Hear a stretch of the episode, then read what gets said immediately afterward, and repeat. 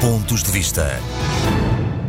E nesta primeira crónica, o tema que realmente eu gostaria de trazer para os ouvintes tem a ver com as últimas eleições presidenciais. Esta eleição viu, e era uma ideia que todos os portugueses tinham, devido aos estudos de sondagem que surgiram antes do ato eleitoral, uma vitória expressiva do anterior Presidente da República e candidato professor Marcelo Belo de Souza, que teve um resultado muito interessante no plano percentual, mas esse resultado que se alargou não só ao território nacional, mas também nas comunidades portuguesas. A mim não me admira muito o resultado do professor Marcelo Belo de Souza nos círculos da imigração, porque foi um presidente que realmente entendeu esta realidade de um país repartido pelo mundo e um presidente que conseguiu incluir naquilo que são as preocupações de um presidente da República as matérias, os assuntos, as preocupações, os anseios daqueles que no estrangeiro continuam de uma forma clara a dignificar e a representar Portugal. Nos resultados eleitorais, sabendo que o Partido Socialista não teve um candidato próprio, não há, digamos, grandes interpretações a fazer. Há, no entanto, uma que me deixa a mim, como político ativo nas comunidades portuguesas e não só há muito tempo, alguma preocupação e tem a ver com a consolidação no plano eleitoral de um partido mais à direita, quase de extrema-direita ou de extrema-direita, que é o Partido Chega, que teve percentagens bastante elevadas no território nacional, mas que de forma surpreendente ou não atingiu níveis de adesão nos círculos de imigração que eu considero, para aquilo que é o debate democrático e político neste setor, algo preocupante. Se é verdade que, em alguns países onde estão inseridas as nossas comunidades,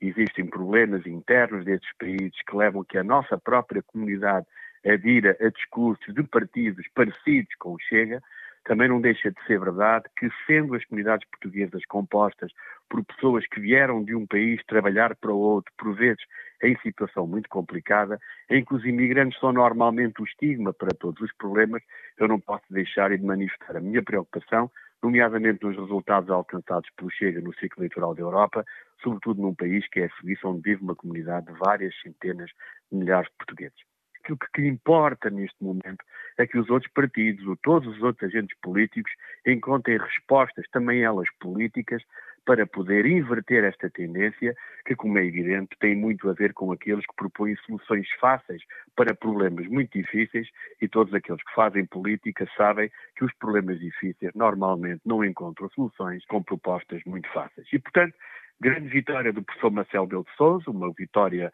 justa e uma vitória também nas comunidades, e uma preocupação com o surgimento quase, digamos, espontâneo, em tão pouco tempo, de um partido muito à direita, de extrema-direita, que traz um discurso que não era comum nos círculos da imigração e também não era muito comum em Portugal. Mas há outra ilação que temos que tirar desta eleição, que é a participação. Apesar de tudo, no plano nacional, a participação foi superior àquela que era expectável, mas não deixa de ser verdade que na imigração a abstenção teve níveis extraordinariamente elevados e que são, no fundo, uma, uma, participação que tem a ver com um problema de ordem técnica. E assim, respondendo àquilo que eu disse quando na última legislatura se falou do recenseamento automático, que alargou quase para um milhão e meio de portugueses com o direito de poder exercer o direito de voto, nós não podíamos estar a dar esse direito, ou pelo menos a consagrar esse direito no plano efetivo, sem dar condições para as pessoas poderem participar. Assim, os níveis até não foram tão baixos como eu pensava em alguns países,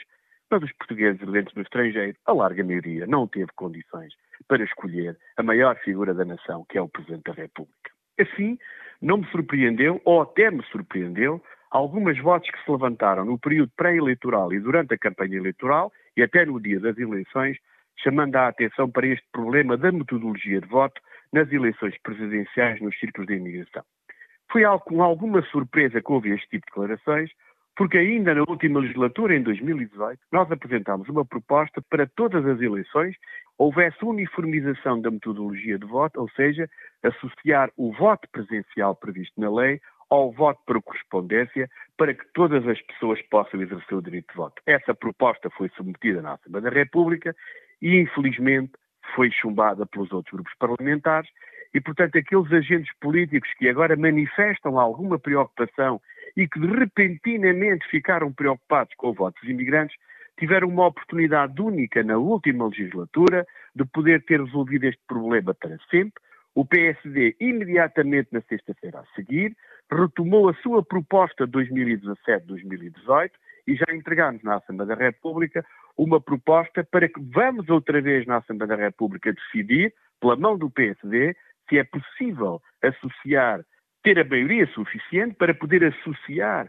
o voto por correspondência ao voto presencial. Eu quero crer que as declarações que alguns tomaram nos últimos dias sejam declarações vinculativas para que possamos na Assembleia da República ter um consenso alargado, porque estas votações obrigam a maiorias reforçadas para podermos definitivamente resolver esta questão. E os críticos dizem que este milhão e meio, se votar no estrangeiro para a eleição do Presidente da República, pode desvirtuar o resultado que ocorre no território nacional. Então, se temos a cidadania portuguesa, mas independentemente disso, estamos a residir no estrangeiro, então, mas um direito de cidadania, o principal não é esse, da participação cívica e política, o dever democrático de votar, a possibilidade, foi para isso que se fez o 25 de Abril. Eu quero acreditar que estamos num momento em que vamos ver realmente quem atende aos problemas das comunidades portuguesas, a quem quer dar voz às comunidades portuguesas, e se essas palavras de campanha eleitoral eram vinculativas, então talvez tenhamos pela primeira vez um consenso na Assembleia da República suficiente para alterar a legislação. O Presidente da República, no exercício da sua função, demonstrou que Portugal é um país repartido pelo mundo. É bom que algumas forças políticas também demonstrem, pela sua votação na Assembleia da República, que também elas consideram que Portugal é aquilo que ele realmente é, um país repartido pelo mundo. Pontos de vista.